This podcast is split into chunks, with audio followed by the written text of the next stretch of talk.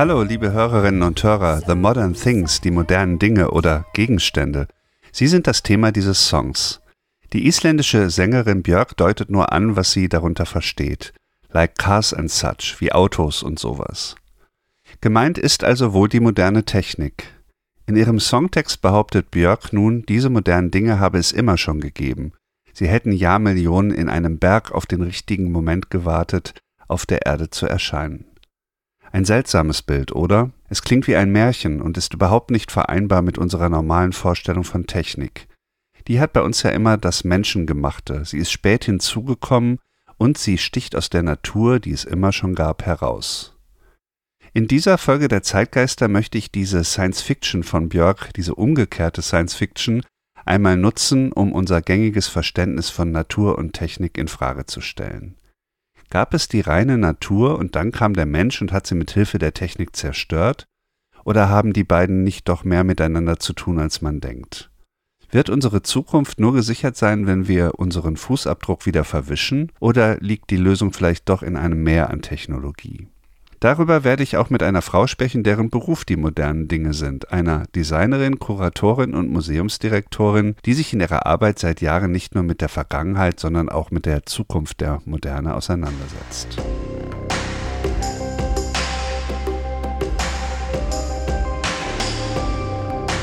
Zeitgeister, der Podcast für Musik, Kulturgeschichte und Gegenwart.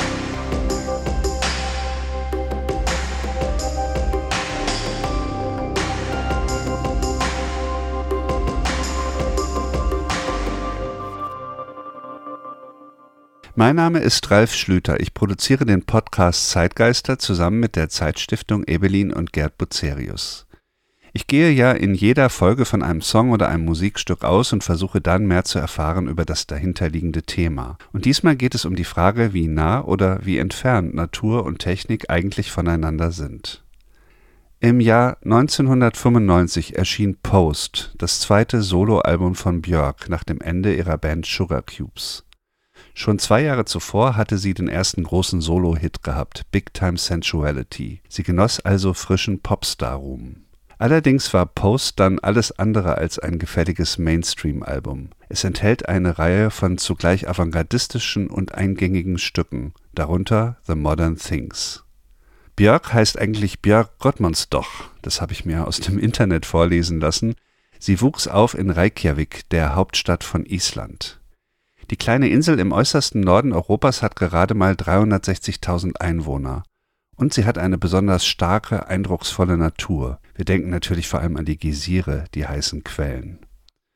Wenn es also heißt, die modernen Dinge hätten in einem Berg gewartet, um irgendwann auf der Erde zu erscheinen, muss man sich eventuell das stille, kalte isländische Hochland vorstellen. Am Anfang des Songs, das habe ich ja jetzt schon vorgespielt und auch schon übersetzt, geht es also um dieses Warten im Berg, die modernen Dinge sind da drin und hören draußen die Dinosaurier und auch das Planschen von Leuten. Das ist natürlich doppelt zeitlich falsch. Der Mensch ist ja erst viele Jahrtausende nach dem Aussterben der Saurier gekommen. Björk geht es hier offensichtlich nicht um eine halbwegs korrekte Wiedergabe, sondern im Gegenteil um ein möglichst surreales Bild. Die Strophe wird dann später noch einmal variiert. Da heißt es dann The modern things they've just been waiting to come out and multiply and take over. It's their turn now. Also die modernen Dinge vervielfältigen sich und übernehmen. Die übernehmen die Erde. Das leuchtet sofort ein. Wir wissen ja, dass es genauso ist, dass also Technik und Technologie eigentlich den Erdball beherrschen. Das ist der englischsprachige Teil des Songs. Es gibt dann aber auch noch einen Part in isländischer Sprache. Man findet dazu diverse Übersetzungen im Netz, die kaum voneinander abweichen. Jetzt scheinen auf einmal die modernen Dinge selbst zu uns zu sprechen. Sie sagen, no one pays much attention to us. The sun sets. No one knows how to pull the best of me. Also niemand holt das Beste aus uns heraus, niemand beachtet uns überhaupt. Das hat sich ja in diesem berühmten Moment, den Björk hier erwähnt, dann geändert, als die modernen Dinge auf der Erde erschienen oder besser gesagt, als sie erfunden und entwickelt wurden. Dieser Moment war die frühe Neuzeit. Dazu aber später mehr. Jetzt kommt erstmal der Song The Modern Things. All the modern things like cars and such have always existed.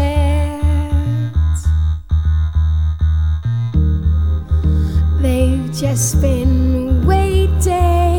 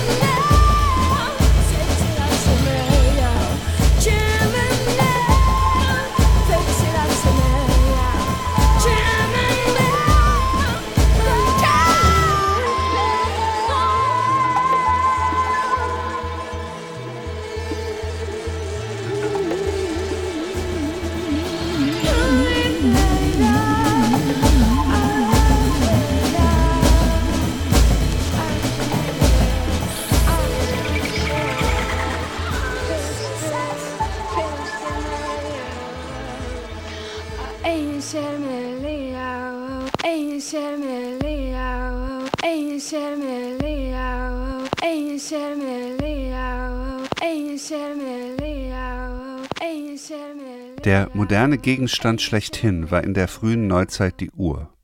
Schon immer haben Menschen versucht, die Zeit zu messen, aber im 13. Jahrhundert gewann diese Möglichkeit eine neue Qualität. In Europa tauchten die ersten mechanischen Uhren auf. Sie wurden durch ein Uhrwerk angetrieben, an dem Gewichte hingen.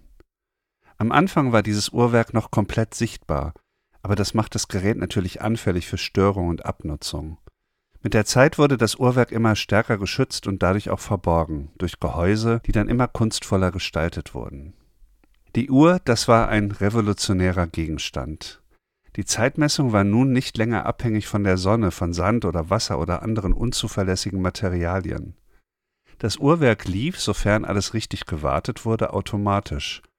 Die Räder griffen in immer gleichen Zyklen ineinander. Die Uhr und die dahinterliegende Mechanik hat sehr starken Eindruck gemacht auf die Zeitgenossen. Das berichtet der amerikanische Wissenschaftshistoriker Stephen Chapin in seinem Buch Die wissenschaftliche Revolution.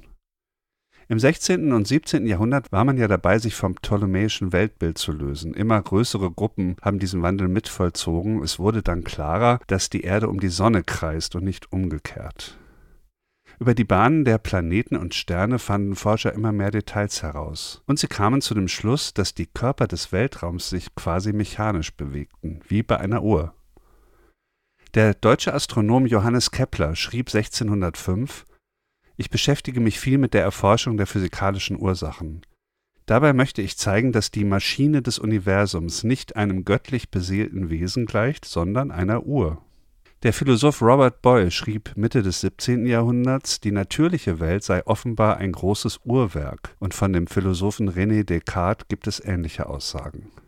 Wir sind hier am Beginn der Neuzeit und das sogenannte mechanistische Weltbild entsteht. Wie kommt man darauf? Wie kann man auf einmal das Universum, das vorher noch Gottes Werk war, jetzt mit einer Uhr vergleichen?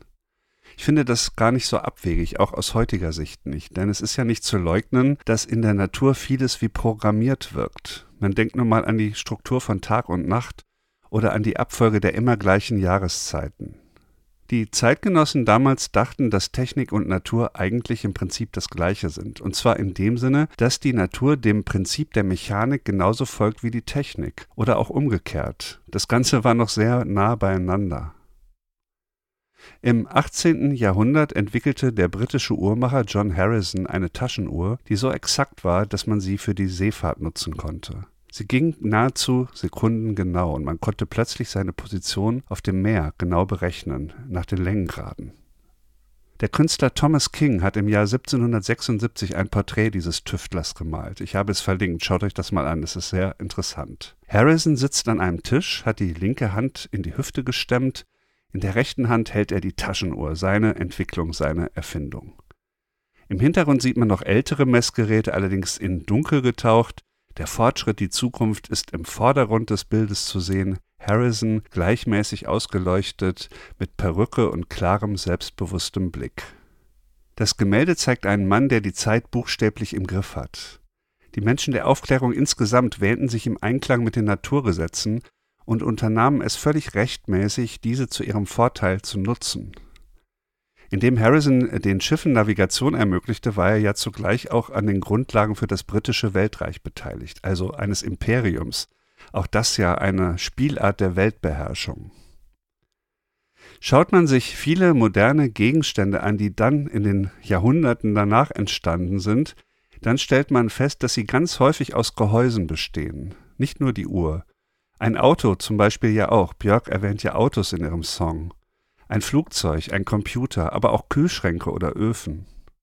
Wir modernen Menschen haben mit diesen Geräten, mit diesen Gehäusen die Welt im Griff, so wie John Harrison auf dem Gemälde. Man könnte sich sehr gut vorstellen, dass er da mit einem Smartphone sitzt. Aber wir schotten uns eben auch ab von der Außenwelt, wir bilden Innenräume. Der Ausgangspunkt der Neuzeit, dass das Universum wie eine Uhr ist und die Uhr wie das Universum, das stimmt so heute nicht mehr. Jedenfalls nicht in dem Sinne, dass man sich im Einklang mit der Natur befindet, wenn man Technik baut. Menschen haben die Naturgesetze genutzt, um sich mit technischen Erfindungen das Leben zu erleichtern. Aber das Ganze hat sich längst verselbstständigt und gegen die Natur gerichtet. Gerade das Auto ist ja einer der Hauptübeltäter, wenn es um früher Luftverschmutzung und heute CO2-Ausstoß geht. Im Zeichen des Klimawandels sieht die ganze Angelegenheit vollkommen anders aus. Etwas pauschal könnte man sagen, die modernen Dinge kommen aus der Natur, aber jetzt zerstören sie die Natur. Wie könnte eine technische Zivilisation aussehen, die weniger destruktiv ist? Darüber habe ich mit Tulga Bayerle gesprochen. Die Designerin, Kuratorin und Museumsdirektorin wurde in Wien geboren. Seit 2018 ist sie Direktorin des Museums für Kunst und Gewerbe in Hamburg. In zahlreichen Ausstellungen, Publikationen, Kongressen, Workshops hat sie sich mit der Zukunft des Designs befasst. Meine erste Frage an Sie war, ob wir im Angesicht der derzeitigen Situation nicht eigentlich lieber komplett auf Technik und Technologie verzichten sollten. Dann glaube ich nicht. Ähm, wir müssen natürlich einen Weg des Umgangs finden. Und in dem Fall, denke ich mir, wird es eine Kombination werden müssen oder es wird es auch werden. Also auch im Designbereich gibt es da durchaus Beispiele. Du lernst von mehreren Seiten. Also du lernst, du sagst sozusagen, du vergötterst die Technik nicht mehr. Ich glaube, wir haben ein sehr kritisches Verhältnis, glücklicherweise.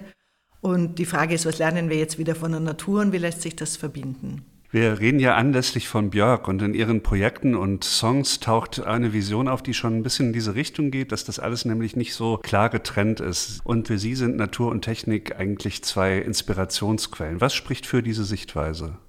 Ich glaube, weil wir Menschen sind. Ich glaube, als Menschen wollen wir immer gestalten und schaffen und entwickeln und uns weiterentwickeln. Insofern fände ich es merkwürdig, wenn wir jetzt eine komplett romantische Verklärung einer Vergangenheit des reinen, sagen wir mal, Sammlers oder des Nomaden so als so besonders empfinden würden. Und gleichzeitig, wenn wir in die Zukunft schauen, wir hatten auch gerade ein Projekt hier im Haus, wo es um den Cyborg ging. Also wie, wie verändern wir uns in der Zukunft? Was werden wir eigentlich? Eigentlich mal werden, ist denn dann nicht sehr höchstwahrscheinlich, also nicht unbedingt mein Traum, aber doch einer, der passieren könnte, nämlich eine neue Art von Verwebung oder Verbundenheit oder ein, ein Zusammenwachsen von den beiden.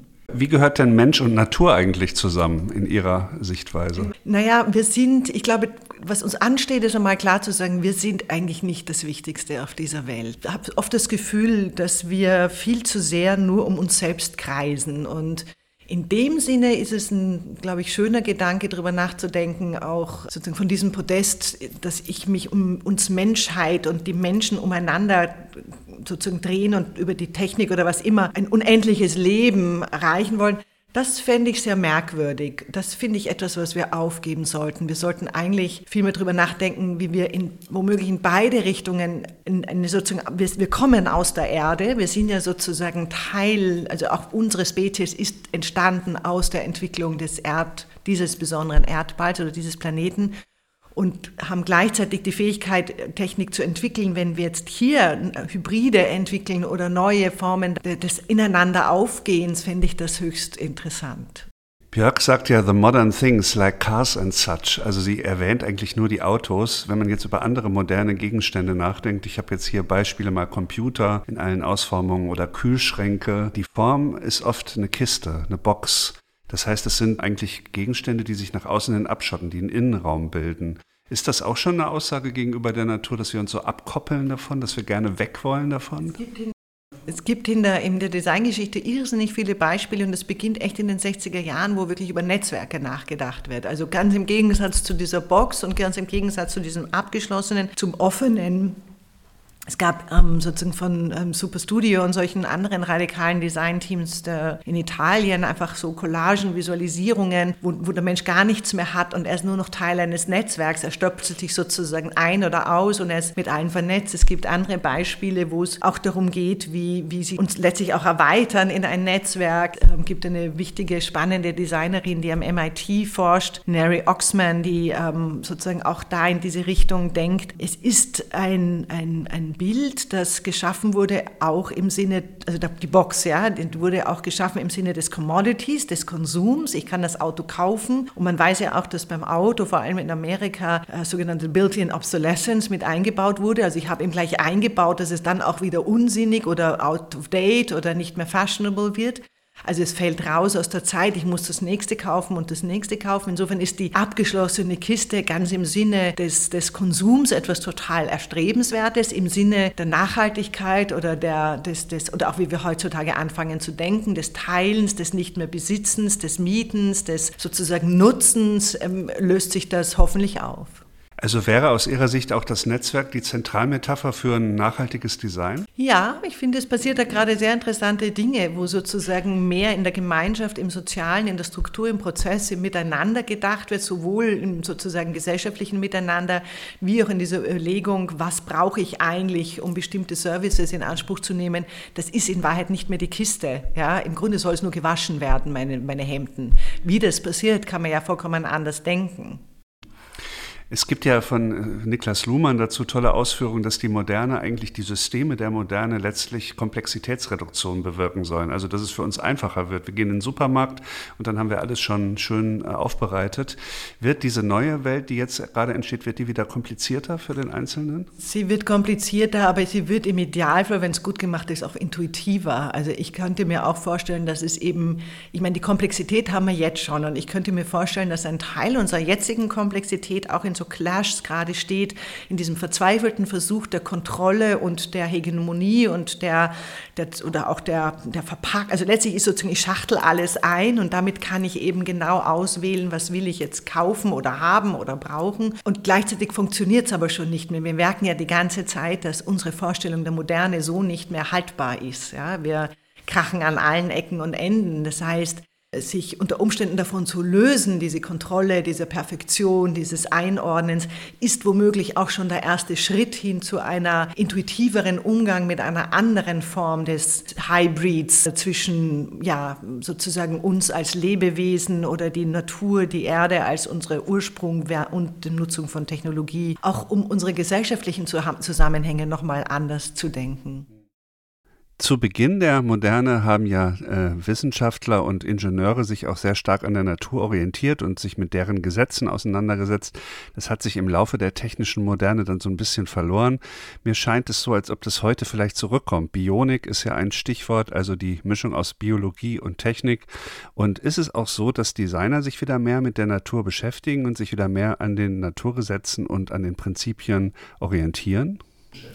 Passiert ganz viel, ja. Da gibt es super spannende Projekte, wobei das Interessante ist, dass das spannendste, die spannendsten Bereiche sind Materialien, also zum Beispiel, wenn man den Lotus-Effekt nutzt. Also der Lotus-Effekt heißt einfach, dass sozusagen es so abperlt, dass nichts zurückbleibt, ja. Das ist sozusagen komplett, du sozusagen eine Oberfläche quasi in eine andere Art von, einen Effekt hast, der eben keinen, keine, keinen Rinnen, also du hast keine Spuren mehr auf der Oberfläche oder, also es gibt in verschiedensten Bereichen einfach Versuche, Materialien Materialien so zu entwickeln, wo man immer wieder Phänomene aus der Natur nutzt. Und, und ich habe Mary Oxman schon erwähnt, die intensiv dazu forscht und auch spannende Strukturen zum Beispiel von Seidenraupen weben lässt, die sozusagen auf eine bestimmte Art und Weise, also die wirklich unter Nutzung von, der, von dem Können, ähm, also die, ist es nochmal anders als eine reine Materialentwicklung, arbeitet die auch richtig in der Forschung mit solchen unter Umständen den Tieren auch zusammen. Es gibt auch, da habe ich aber zu wenig noch drüber gelesen, sozusagen auch zum Beispiel, wie, wie sich Delfine untereinander ähm, unterhalten und kann ich daraus sozusagen ein Netzwerk machen, das nicht über Kabel funktioniert. Also es gibt die unglaublichsten Projekte und, und, und Experimente, die darauf basieren, was in der Natur, in der Tierwelt, also in der Natur, in der Pflanzen- und Tierwelt zu finden ist und das zu nutzen. Ja. Tulga Bayerle DesignerInnen arbeiten also mit Seidenraupen zusammen oder lassen sich von Delfinen etwas beibringen. Es sieht ja tatsächlich so aus, als käme es zu einer grandiosen Renaissance der Natur innerhalb der Gestaltung. Vielleicht kann man sagen, die modernen Dinge, die etwas anderes sein sollen als Gehäuse, sind definitiv in Arbeit. Jetzt noch einmal zurück zu Björk. Ich habe ja schon erwähnt, dass sie aus Island kommt. Das ist ein Land, in dem man die Natur nicht ignorieren kann. Wenn die Sonne um Mitternacht scheint, wenn die Stadt voll getrockneter Lava ist, wenn man von seinem City Apartment aus auf einen Gletscher schauen kann, dann ist das etwas anderes als unsere vollständig gezähmte Natur hier in Deutschland. Wenn man bei uns in den Wald gehen möchte, dann muss man den eigens aufsuchen, der drängt sich kaum auf. Und wenn man auf der Autobahn durch Deutschland fährt, dann erscheint die Natur in der Regel als undramatische, gleichmäßige Landschaft im Hintergrund oder sie wird sogar durch Sichtblenden ausgesperrt. Ich rede hier vielleicht auch von der Perspektive eines Norddeutschen, das mag sein.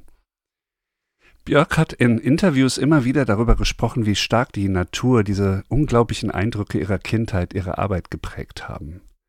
2013, 18 Jahre nach dem Song The Modern Things, hat sie Biophilia vorgestellt, ein multimediales Projekt, zu dem neue Musik, Installationen mit eigens gebauten Instrumenten und eine Reihe von Apps gehörten.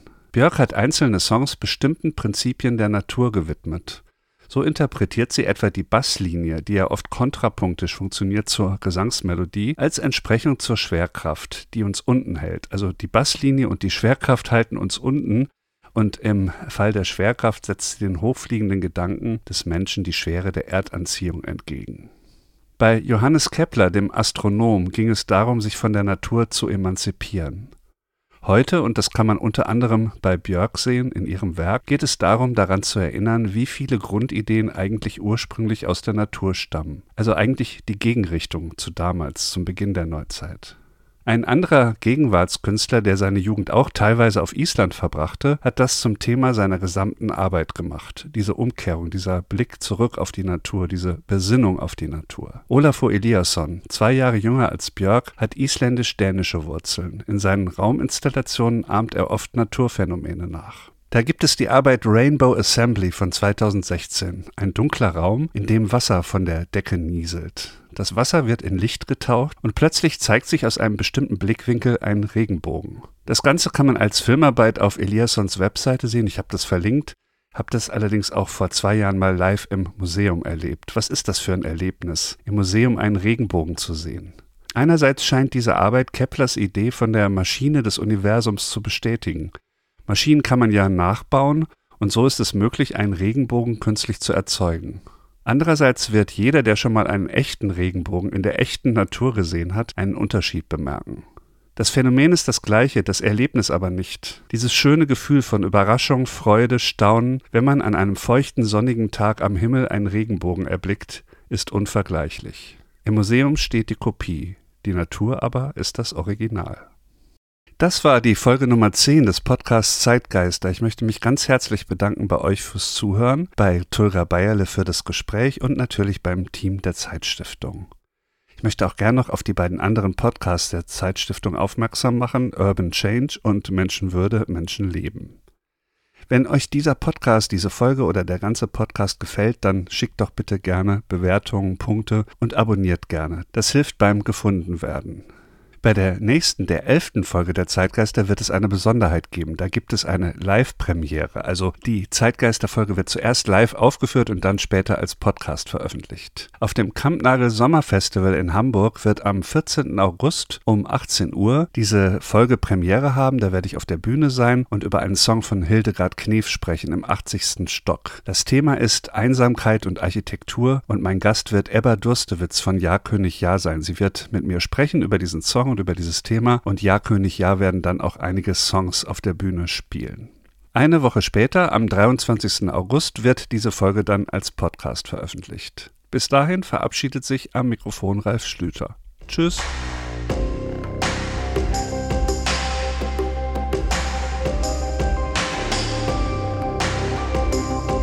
Zeitgeister, der Podcast für Musik, Kulturgeschichte und Gegenwart.